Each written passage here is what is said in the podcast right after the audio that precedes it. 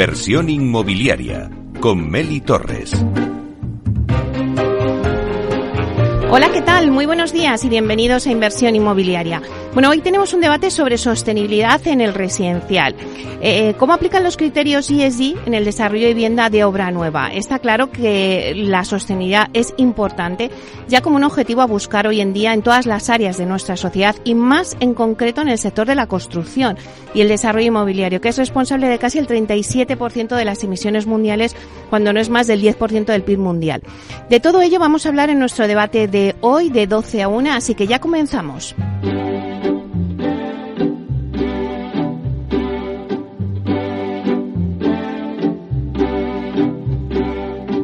Inversión inmobiliaria. Comienza el debate. Bueno, pues esta sintonía que escuchamos nos anuncia el tiempo del debate y hoy centramos nuestro debate en la sostenibilidad en el sector inmobiliario. Vamos a dar unas pinceladas a nuestro oyente para que sepan un poco de lo que vamos a hablar en este debate y es que la legislación europea sobre el clima ha propuesto que sea obligación jurídica reducir las emisiones en al menos un 55% de aquí a 2030. Los países de la Unión Europea están trabajando en una nueva legislación para alcanzar este objetivo y lograr que sea climáticamente neutra de aquí a 2050. Una vez que se lleve a cabo esta aprobación, todos los edificios nuevos deberán ser edificios de cero emisiones a partir de 2028 y los edificios ya existentes deben transformarse en edificios de cero emisiones de aquí a 2050. Creo que aquí está el reto eh, en el sector.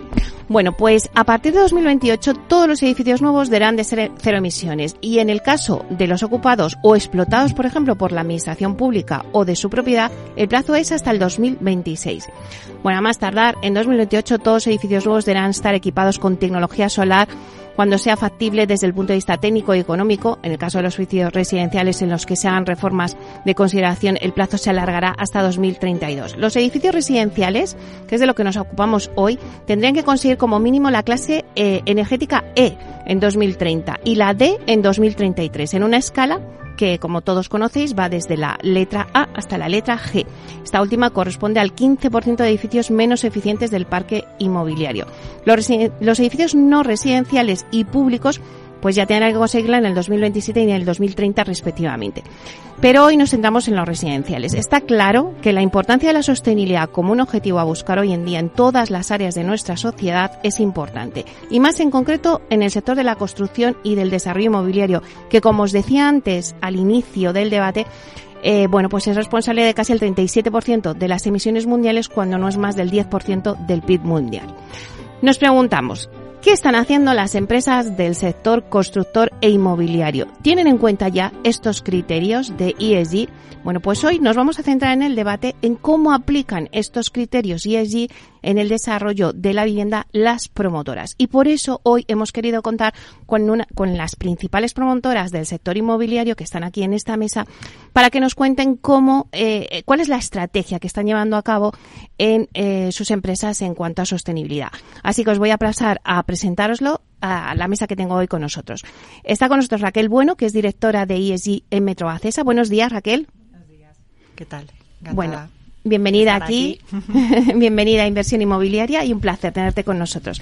También le sigue Ana Guanter, que es directora de innovación en Culmia. Buenos días, Ana. Buenos días, Meli. ¿Qué tal? Encantada de estar aquí bueno, con nosotros. Te hacemos viajar mucho, ¿eh? De Barcelona aquí, pero bueno, es un placer que estés con nosotros. Me encanta estar aquí. Gracias, Ana. Luego también está con nosotros Juan Antonio Luque, que es director de ESG de Habitat Inmobiliaria. Buenos días, Juan Antonio. Buenos días y muchas gracias por invitarnos y darnos la oportunidad de, de transmitir todo esto a, los oyentes. Bueno, un placer tenerte de nuevo aquí con nosotros. Hace poquito que también estuviste y, bueno, pues es un tema de la sostenibilidad que está siempre encima de la mesa de todas, ahora mismo, pues bueno, pues de todas las empresas, ¿no? Y creo que es necesario, ¿no? Hablar sobre ello. Y también está con nosotros Álvaro Conde, que es director de ESG de Neynor Homes. Buenos días, Álvaro. Hola, muy buenos días, Meli. Muchísimas gracias por invitarnos. Bueno, pues yo creo que, bueno, pues que estáis aquí, pues la parte de las principales promotoras eh, que tenemos ahora mismo en España.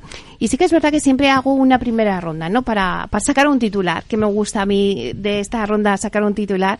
Eh, yo os preguntaría, eh, un poco para ponerlo encima de la mesa, esta lluvia de ideas, si creéis que las empresas tienen sobre la mesa un plan de acción claro para poder alcanzar los objetivos, pues eso que decíamos, de descarbonización, ¿no? Marcados por la Unión Europea. Bueno, pues creéis que, que las empresas ya están metidas de lleno en este sector o en materia de sostenibilidad. Si queréis, empezamos contigo, Raquel. Pues, eh, a ver, yo creo que en este sentido hay como mm, podemos hablar de dos grandes, eh, bueno, de dos grandes grupos, ¿no? Las eh, promotoras eh, que estamos hoy aquí representadas, en realidad ya llevamos bastantes años trabajando en la descarbonización de nuestros proyectos, ¿no? obviamente aplicando el código técnico no se, no está empujando a, a, que nuestras calificaciones energéticas sean cada vez de más altas. Yo creo que ya todo lo que lanzamos está en, en calificaciones AA.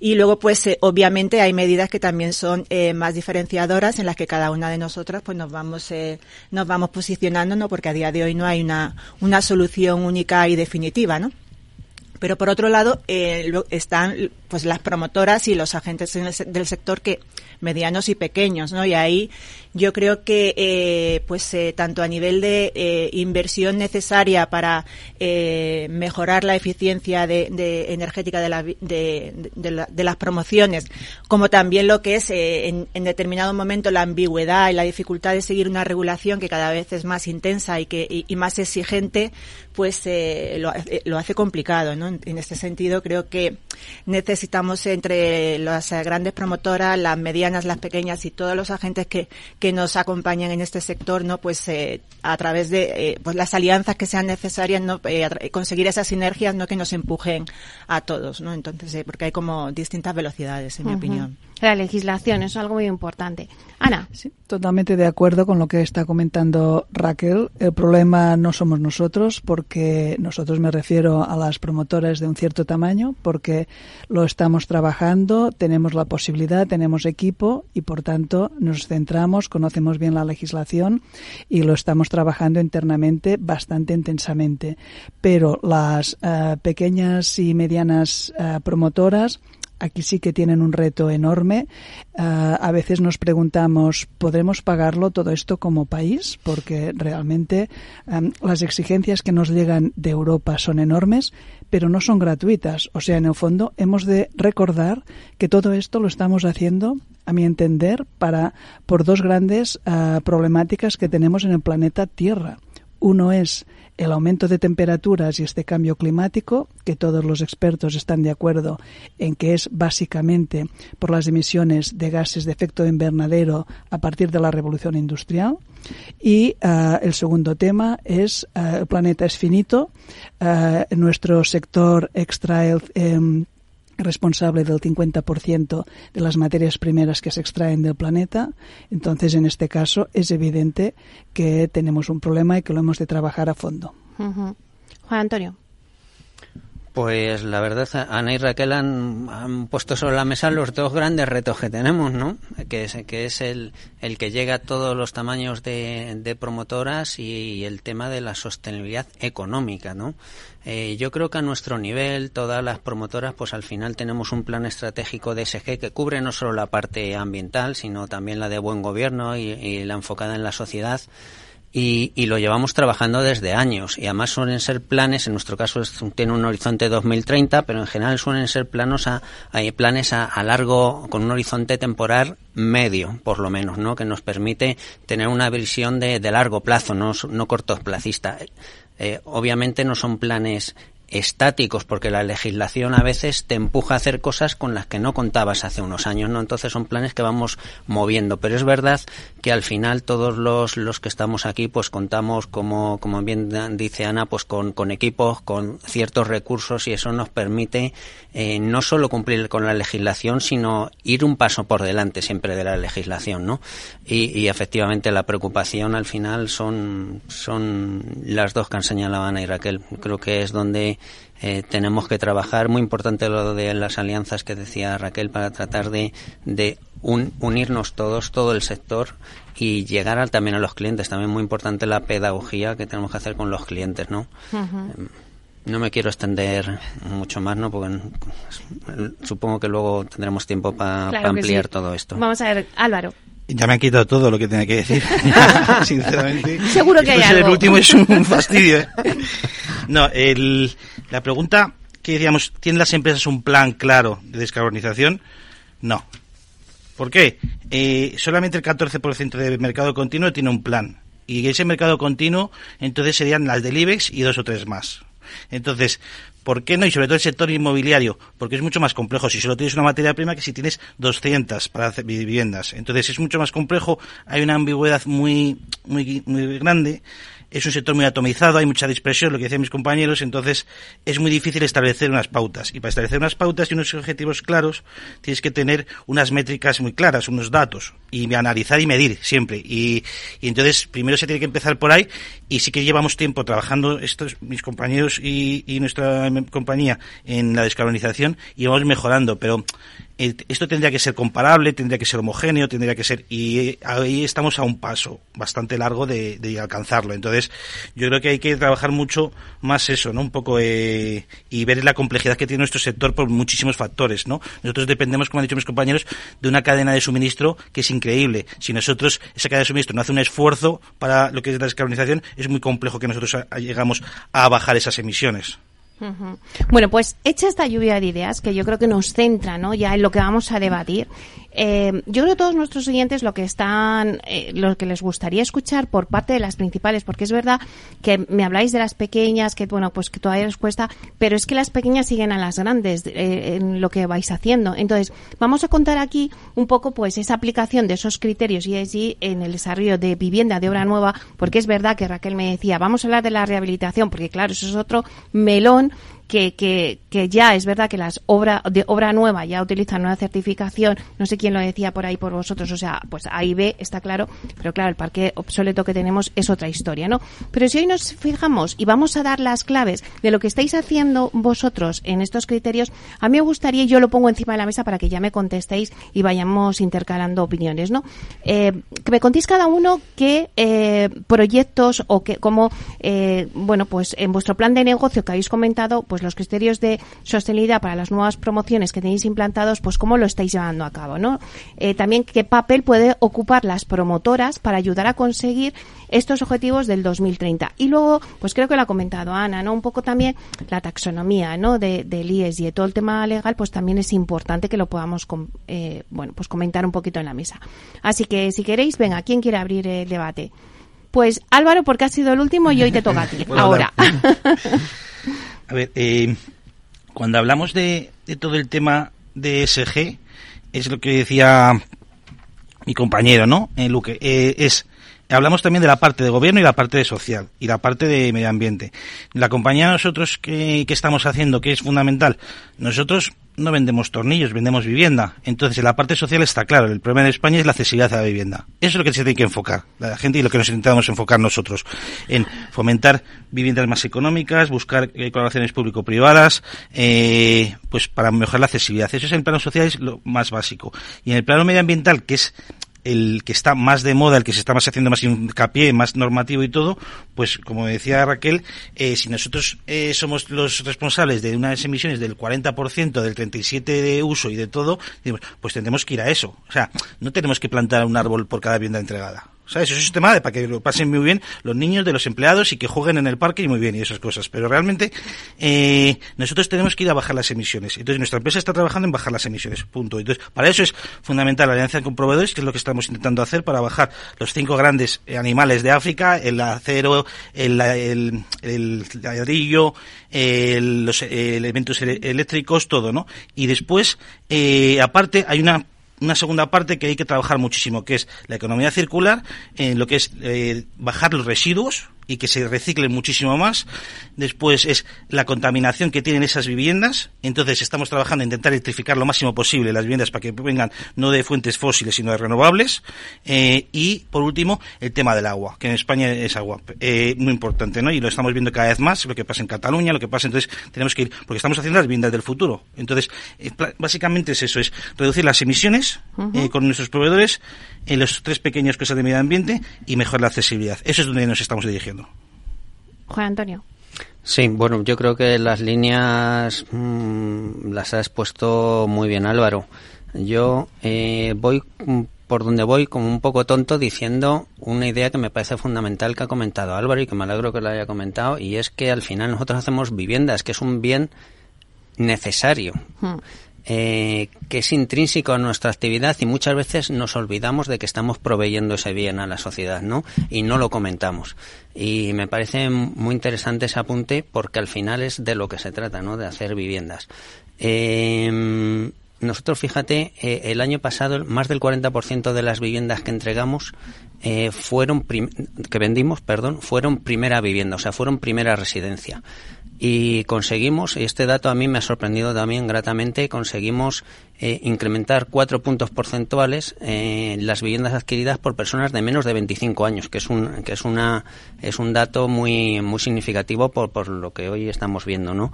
Eh, luego hay otra cosa eh, que repito como un tonto, porque entre nosotros casi da hasta vergüenza decirlo, ¿no? Y es que no de ahora, sino desde hace ya muchos años, el 100% de las viviendas, de las promociones que hacemos, eh, llevan algún sistema que utiliza energía renovable. Esto entre nosotros no lo comentamos nunca porque parece de, idiotas decirlo, ¿no? Porque es una cosa como tan obvia y tan básica, pero yo creo que sí que lo tenemos que dar ese mensaje y transmitirlo. Y esto no es de ahora, lleva ya bastante tiempo, ¿no? Eh, que habitualmente se ha resuelto con paneles solares, ahora eh, se está resolviendo mucho más con aerotermia con paneles solares o un mixto. Bueno, em, eh, y luego, efectivamente, las líneas son claras. Descarbonización, economía circular y en España muy importante la huella hídrica también. Y eso se puede trabajar de muchas formas, ¿no? Eh, por supuesto, en la parte de descarbonización eh, necesitamos, como decía Álvaro, contar con un desarrollo mucho más poderoso de todos los fabricantes. creo que en los próximos años van los materiales van a empezar a, tener la declaración ambiental de producto que ahora es escasa, ¿no? Entonces eso nos va a favorecer a nosotros, pero va a favorecer a la sociedad en general. Eh, estamos trabajando mucho en en reducir los consumos, en lo que nosotros llamamos limitar la demanda energética. Y eso se puede hacer de dos formas, básicamente, eh, mejorando lo que es la envolvente del edificio, mm. yendo a sistemas de aislamiento por el exterior, a la realización de, pruebas pues de, estanquedad, de blower door, eh, y luego mejorando los sistemas eh, los equipamientos de la propia vivienda de tal forma que sean más eficientes, ¿no? Ahí se, puede trabajar, por supuesto, con aerotermia, que estamos trabajando ya mucho, eh, con sistemas de calefacción de baja temperatura que requieren menos consumos.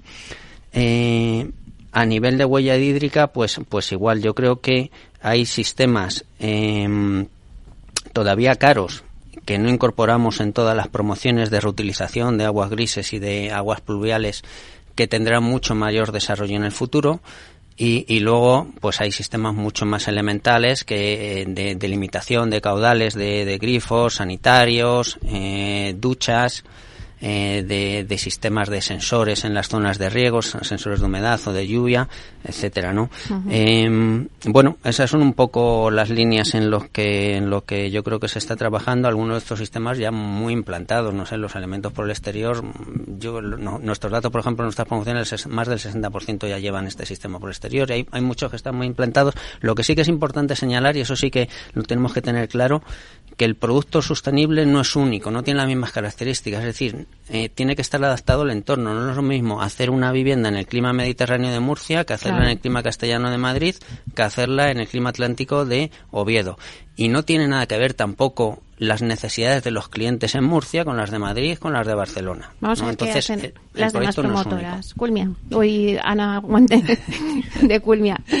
Gracias. No, bien, nosotros eh, en Culmia tenemos tres líneas de negocio, que es la vivienda en venta, Build to Sell, la vivienda, los edificios para alquiler, Build to Rent, y vivienda asequible. Y precisamente hemos ganado diversos concursos aquí en la Comunidad de Madrid de vivienda asequible. Estamos haciendo 3.800 viviendas, que para nosotros esto es un puntazo a nivel de la S de social, porque son unas viviendas a, un precio bastante inferior en alquiler de lo que luego serán, ¿no? Por tanto, la parte social tenemos esta vía de trabajo que es la vivienda asequible. Hmm. Ah, también en este caso ah, industrializamos, y esto sí que me enorgullece decirlo, que en las fábricas donde están construyendo nuestras viviendas hay un montón de mujeres trabajando, que no es habitual ver en la obra. Por tanto, la brecha de género con la idea de industrializar disminuye o intentamos que vaya disminuyendo y que se puedan incorporar ya las mujeres en el sector, ¿no?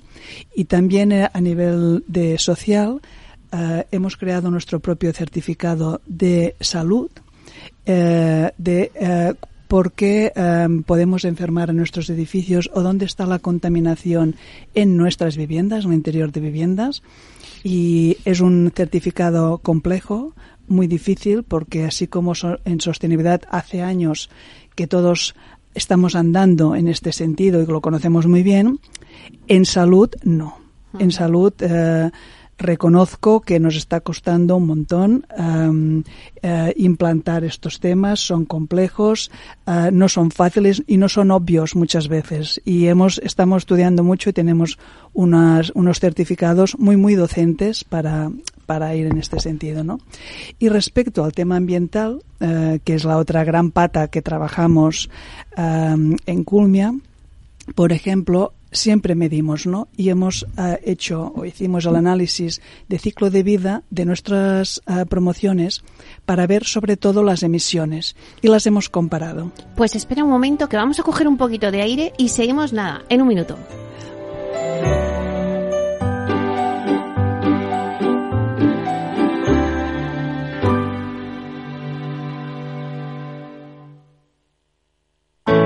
Artesanía, tecnología y lujo de la mano de Grato. Una marca española líder en fabricación de pavimentos de parqué de ingeniería y carpintería para interiorismo de madera de roble europeo, procedente exclusivamente de bosques gestionados de forma sostenible.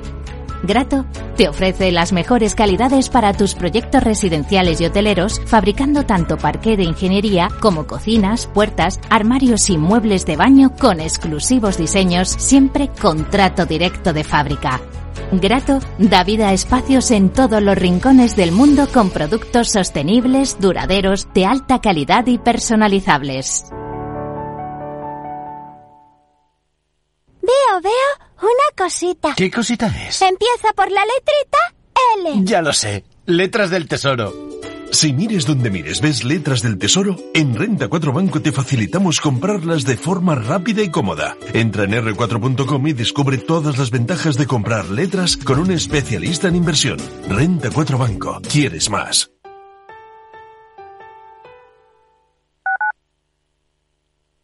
Capital Radio, Madrid, 103.2 FM. Gráficas Naciones. Más de 50 años de experiencia en el sector de las artes gráficas. Apostamos por la última tecnología tanto en impresión offset como en digital y gran formato. Realizamos todo tipo de impresión. Tarjetas de visita, folletos, libros, vinilos, decoración y montaje de stands. Más información en el 91 629 2145 o en gráficasnaciones.es. Disfruta de la mejor cocina gallega en Montes de Galicia. Todo un clásico moderno en el barrio de Salamanca. Disfruta de la variada dieta atlántica, de las mejores carnes y pescados tratados con respeto y transparencia y regados con una de las mejores bodegas de la zona. En grupo, en familia o en pareja, Montes de Galicia te ofrece el espacio perfecto en cada ocasión. Aquí, en Capital Radio, está el programa más divertido y de mayor influencia en el mundo del capital humano. Todos los viernes a la una de la tarde, únete a Humanos en la Oficina, presentado y dirigido por el speaker internacional Miguel Ángel Pérez Laguna. Un programa donde el talento es protagonista en un formato innovador e irresistible que ya se escucha en 13 países. No te lo pierdas.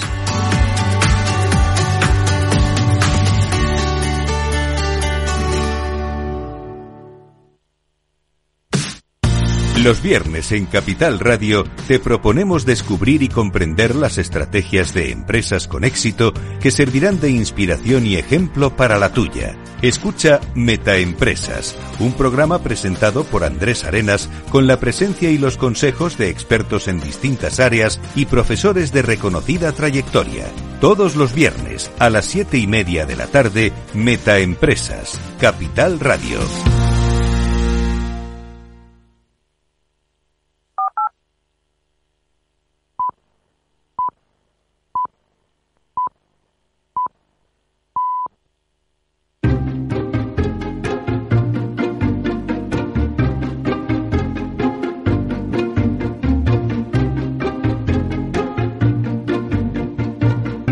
Inversión inmobiliaria con Meli Torres.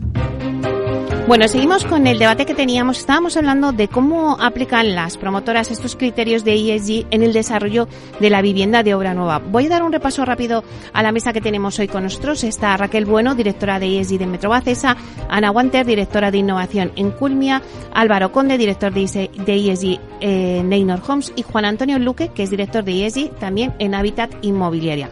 Nos habíamos quedado contigo, Ana. Estabas explicando esa pata no medioambiental. Sí, de los análisis de ciclo de vida de 50 años de nuestras viviendas, de nuestras promociones, y uh, se ve claramente cómo uh, las emisiones que embebidas que llamamos que están dentro de los materiales y en el proceso de construcción son un 60% respecto a las emisiones que hace los 50 años de operación del edificio. Por tanto, donde realmente tenemos uh, que trabajar son uh, en los materiales y en los fabricantes y productores. Lo que Álvaro comentaba de este acuerdo con productores, cada vez estamos buscando más materiales uh, y productos que menos emitan. Y no solo esto, sino ligándolo con el tema de economía circular, materiales cada vez que eh, provengan de trabajar con los residuos, ¿no? O sea, ventanas que, que se han fabricado a partir de otras ventanas. En este caso, digamos, es lo que nosotros estamos focalizando y trabajando en tema ambiental. Raquel. Vale, pues eh, por sumar algo, porque ya va siendo complicado, eh, a lo mejor eh, especificar en nuestro caso concreto, nosotros, eh, dada la naturaleza de, de, de, de nuestra cartera, pues eh, tenemos una parte de en torno del 20-25% que es suelo en gestión urbanística.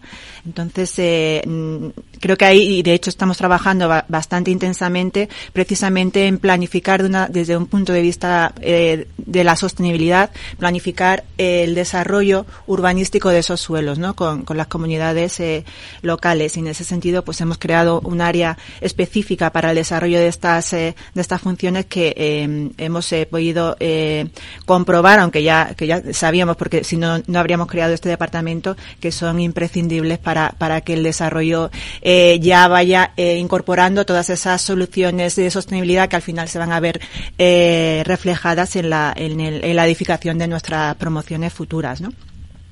Y luego, siguiendo un poco con lo que se comentaba en materia, comentaba Sana, en materia de, de análisis de ciclo de vida, creo que es eh, también eh, relevante comentar que en lo que estamos trabajando es eh, lo que nos están permitiendo los análisis de ciclo de vida es eh, trabajar desde el diseño. O sea, creo que es eh, fundamental trabajar en la reducción de emisiones y de hecho así lo estamos comprobando con eh, ya desde la, desde la fase de diseño, ¿no? Estos, estos resultados que nos están dando los análisis pues nos permiten eh, trabajar en, eh, eh, meter un poco como en el laboratorio no distintas eh, soluciones constructivas el uso de, distintos de, productos y ma de materiales y materias primas de, distinta naturaleza para ir viendo cómo de una manera viable económicamente también pues se puede eh, optimizar la, la, la, el impacto ambiental de las promociones. Vale, recogiendo esa parte, dices que, bueno, pues que si es viable económicamente, vamos a hablar un poco del tema de la financiación y de la inversión, ¿no? Que creo que en este tema es importante.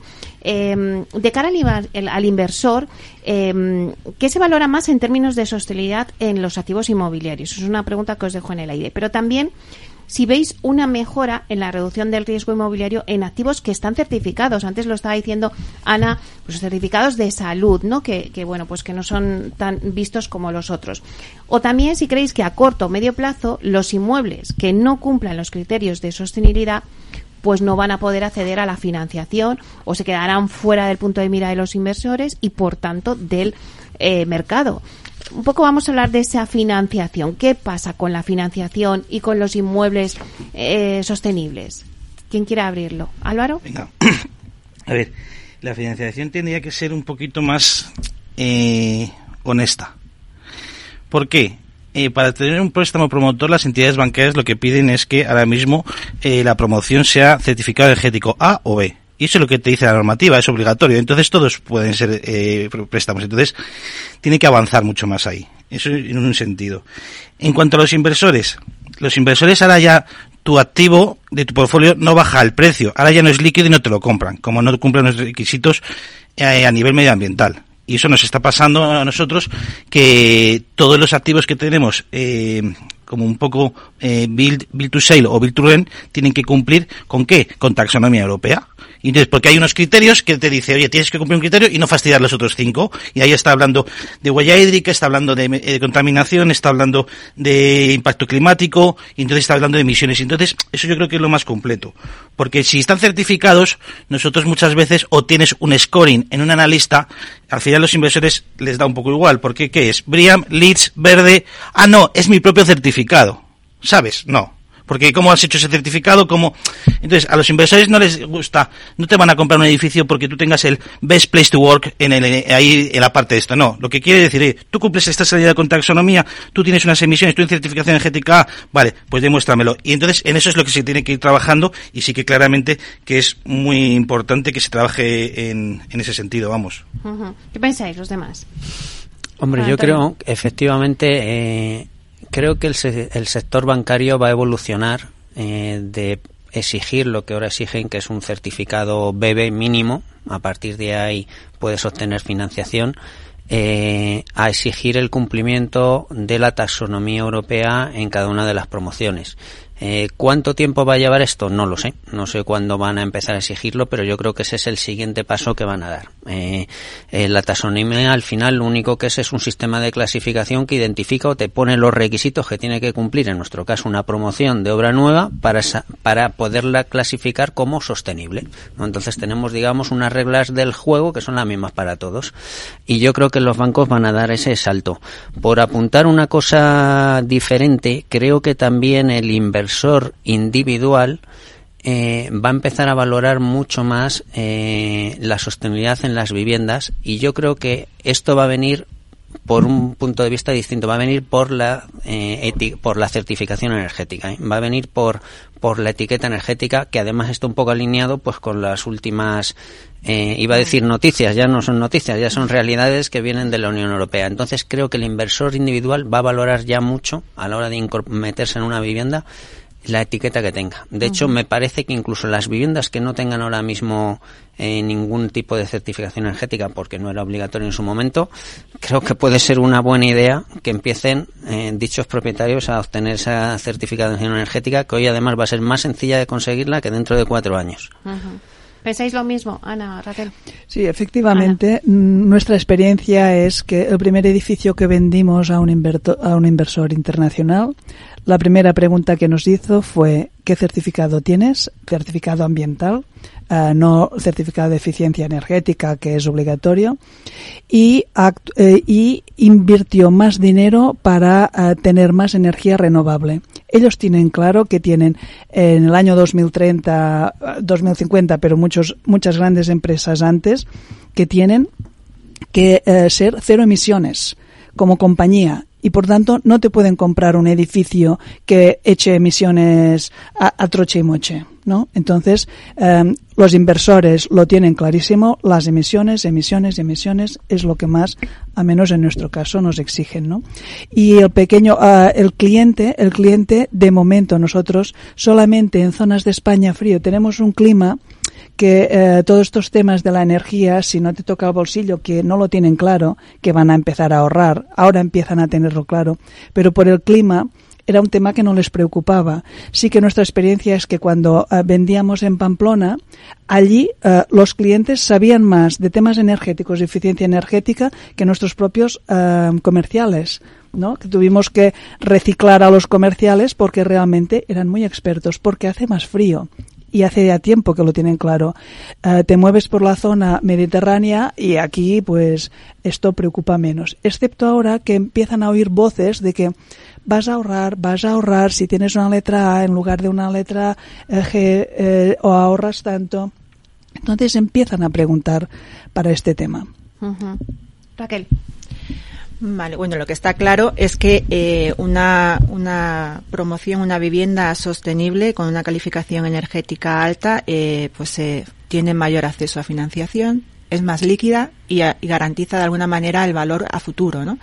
en ese sentido, por decir algo que, bueno, pues al final también es verdad que, que el inversor particular todavía en su hipoteca no ve esa mejora en la calificación energética, es decir, eh, eh, esa bonificación que, que, se espera no eh, por tener esas calificaciones energéticas eh, altas eh, no se está viendo traducido todavía de manera relevante en lo que es eh, la cuota de la hipoteca por supuesto que sí en los consumos de, de, suministros pero creo que ahí todavía pues eh, eso tampoco ayuda ¿no? a, que un, un, inversor particular pues se, en un momento dado se decante por una promoción más sostenible que, que suponga una, una inversión que adicional en un primer momento, ¿no?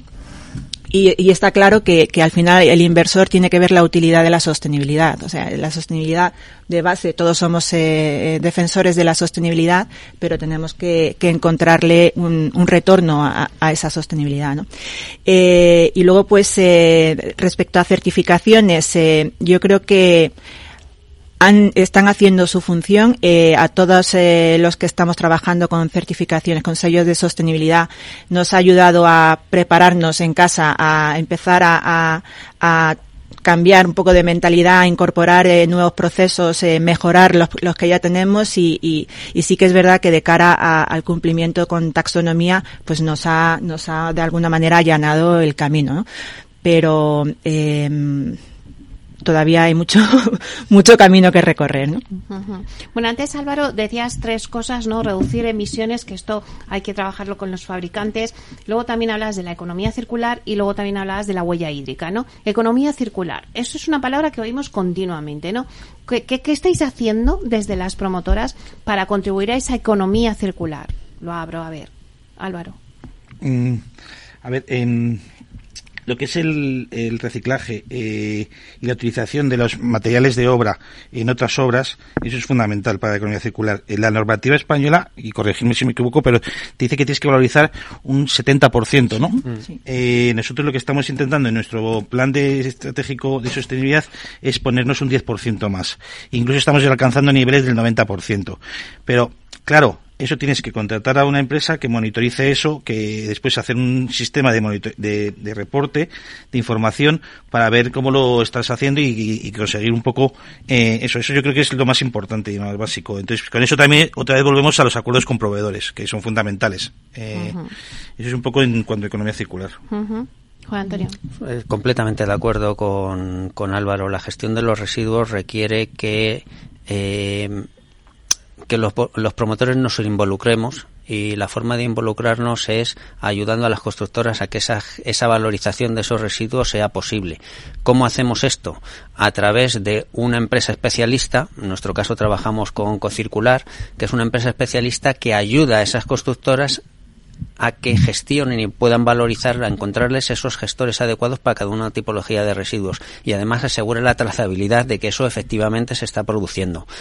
Eh, en, la, en, en la parte de materiales un poco lo mismo. Al final eh, tenemos que llegar a acuerdos con, con, pro, con productores eh, de distintos materiales, sea hormigón, sea aluminio, eh, sean platos de lucha, sanitarios, que incorporan material reciclado e incorporarlos en nuestras promociones. Uh -huh. eh, eso les está facilitando a ellos también la introducción de esos materiales en el mercado que como bien apuntaba Ana pues en general no son gratis uh -huh. vale entonces bueno eh, nos tenemos que servir de esos apoyos para que además hagamos al final de un poco de elemento tractor y vayamos eh, eh, vayamos ofreciendo la posibilidad a esos fabricantes que se preocupan de colocar sus productos en las promociones, ¿no? Y que eso sirva de impulsor al resto de fabricantes. Y eso es un poco...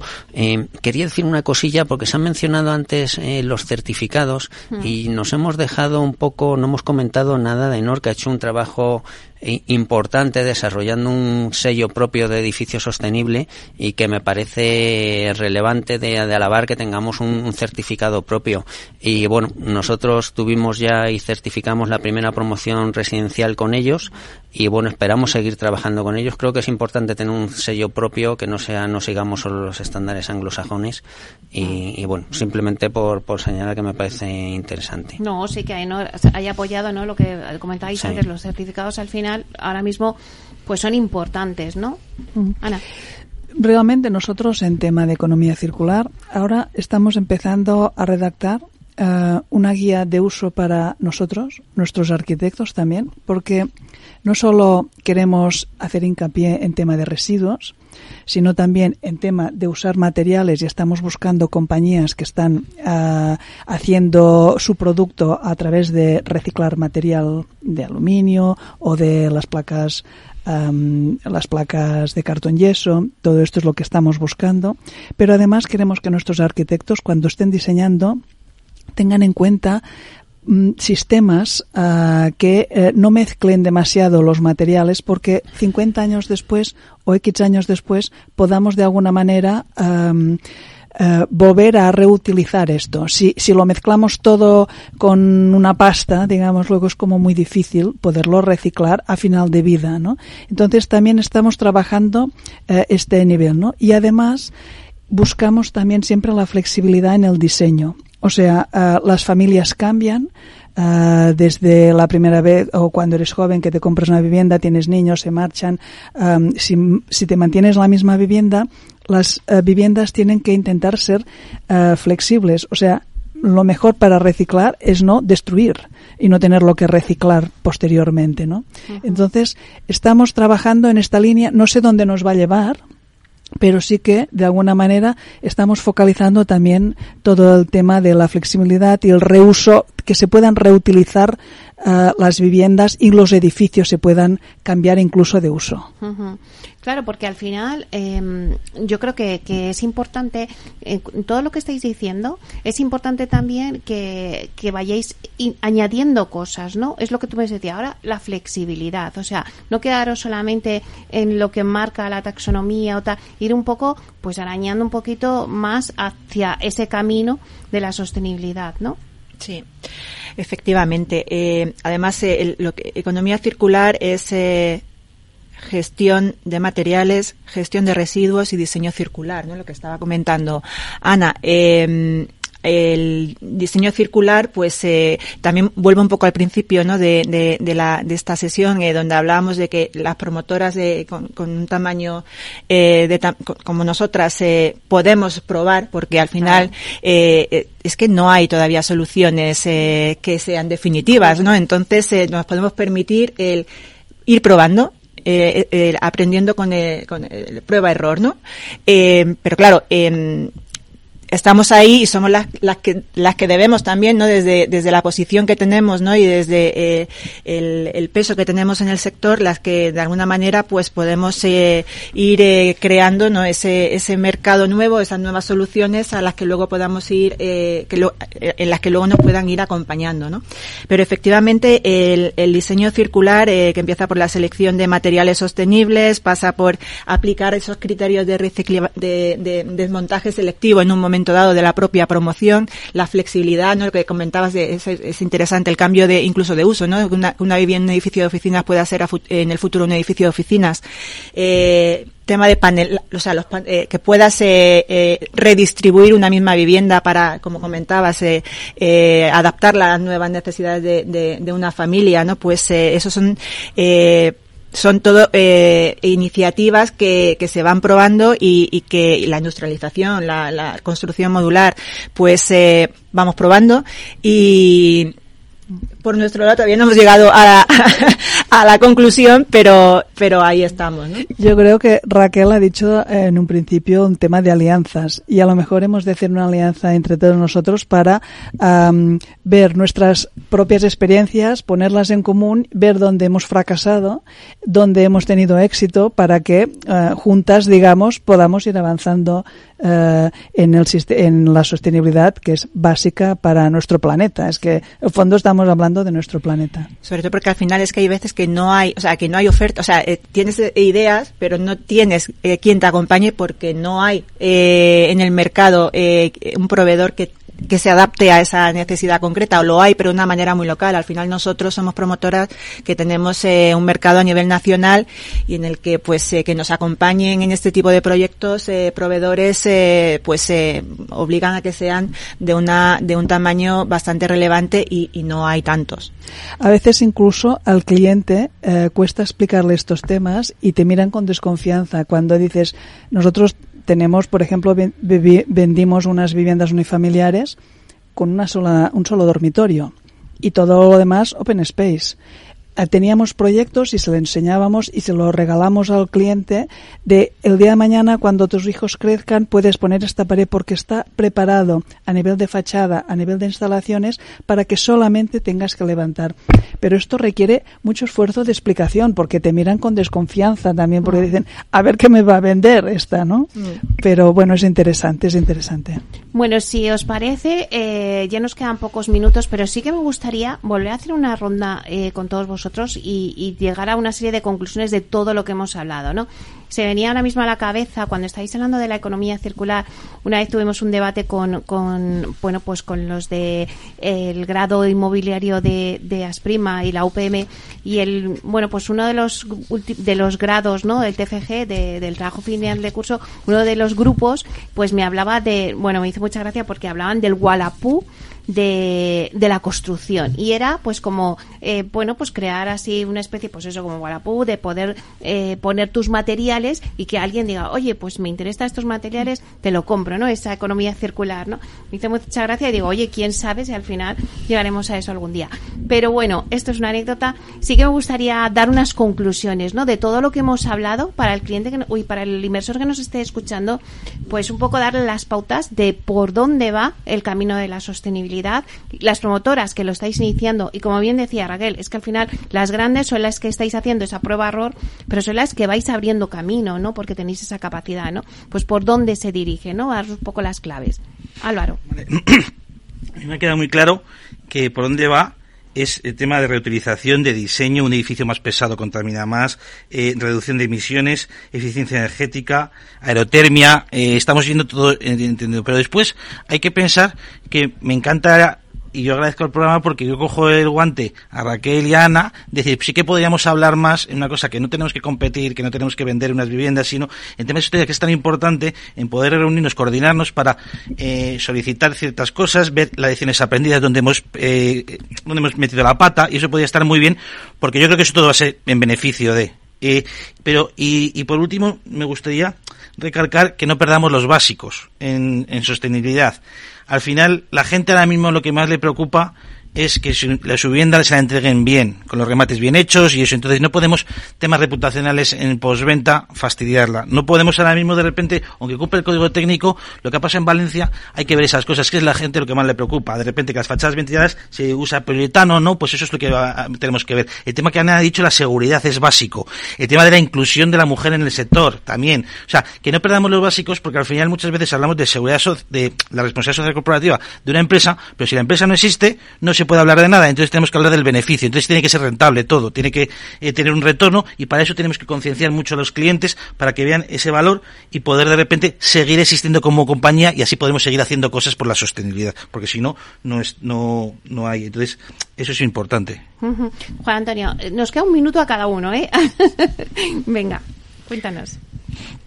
Eh, 30 segundos. Entonces, para dos ideas muy rápidas. Uno, yo creo que en el sector tenemos clarísimo que la sostenibilidad es un elemento que va a formar parte de la toma de decisiones de, estratégicas de la compañía.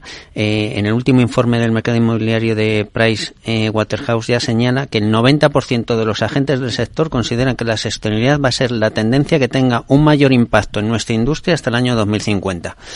Y por añadir un segundo elemento, que se ha comentado repetidas veces, creo que tenemos que hacer todavía mucha pedagogía con el cliente para que entiendan qué es una vivienda sostenible y qué valor aporta. Esto no es necesario hacerlo con las lechugas, entiende, pero con la vivienda no es tan sencillo y creo que estamos lejos de conseguirlo todavía. Y efectivamente, ya lo hemos dicho, el problema nosotros podemos ir abriendo camino, pero el problema no es la vivienda nueva, sino es el parque que tenemos. Este es el gran reto y de las comunidades de vecinos que ya me dirás tú cómo llegamos al 2050 así. Al 2030 llegaremos nosotros casi seguro con cero emisiones, pero al 2050 el parque edificado no lo sé. Mm, otro debate. Raquel. Vale, pues simplemente mencionar eh, y volver a recalcar no la necesidad de bueno de encontrar esa utilidad no de la sostenibilidad, o sea, no perder la, las bases y, y, ver que, que, la sostenibilidad tiene ese retorno económico y en el bienestar, ¿no?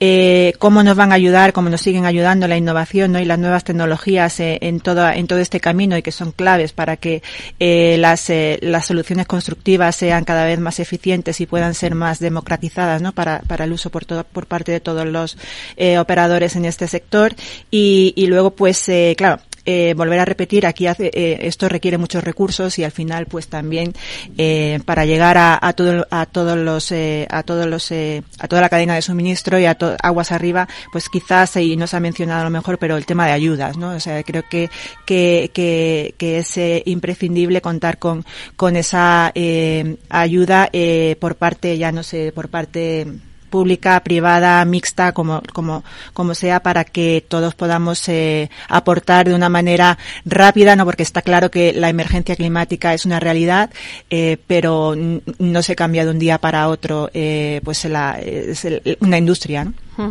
Bueno, pues muchísimas gracias. Yo creo que hemos cogido las claves de, aunque podríamos hablar muchísimo más, pero bueno, hemos dado unas pinceladas, ¿no? A este, a este negocio. Bueno, pues muchísimas gracias, Raquel Bueno, directora de ESG de Metro Acesa. Gracias, Raquel, por estar aquí. A vosotros. Gracias también a Ana Guanter, directora de innovación de Culmia. Muchas gracias, Ana. Gracias, Meli.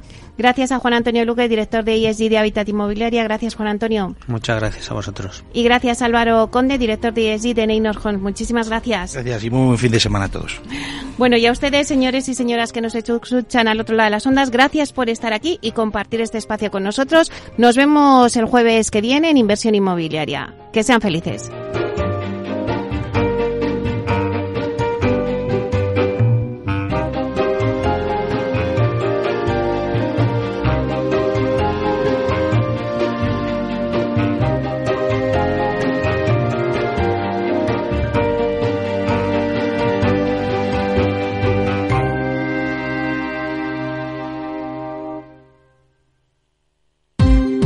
Ya no estamos en la era de la información, estamos en la era de la gestión de los datos y de la inteligencia artificial. El tratamiento inteligente de estos datos proporciona un valor enorme a las empresas en sus procesos de negocio. En Piper Lab ayudamos a nuestros clientes a tomar decisiones de negocio basadas en datos. Escúchanos todos los lunes en el espacio de Big Data de Capital, la Bolsa y la Vida. ¿Qué es ir más allá? Con Arval podrás llegar donde te propongas de la forma más sostenible y asegurar un mundo mejor contribuyendo a la seguridad en carretera, al futuro de las ciudades y a la calidad de vida. Ser responsable sin tener miedo al liderar el cambio. Arval, la transición energética arranca aquí. Más información en arval.es.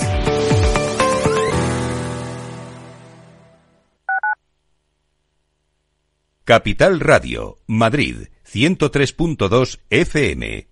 Gráficas Naciones. Más de 50 años de experiencia en el sector de las artes gráficas. Apostamos por la última tecnología tanto en impresión offset como en digital y gran formato. Realizamos todo tipo de impresión. Tarjetas de visita, folletos, libros, vinilos, decoración y montaje de stands. Más información en el 91 629 2145 o en gráficasnaciones.es.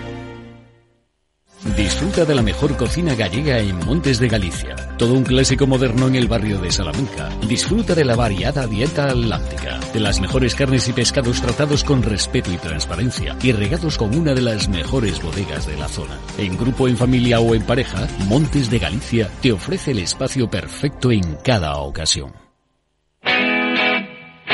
Todos los lunes de 11 a 12 de la mañana en Capital Radio tienes una cita con Rock and Talent un programa diferente que combina el talento con las canciones de rock más inspiradoras. De la mano de Paloma Orozco conocerás gente emprendedora, las startups más novedosas y las ideas más originales del mundo de la gestión. Rock and Talent. Los lunes nunca fueron tan sorprendentes.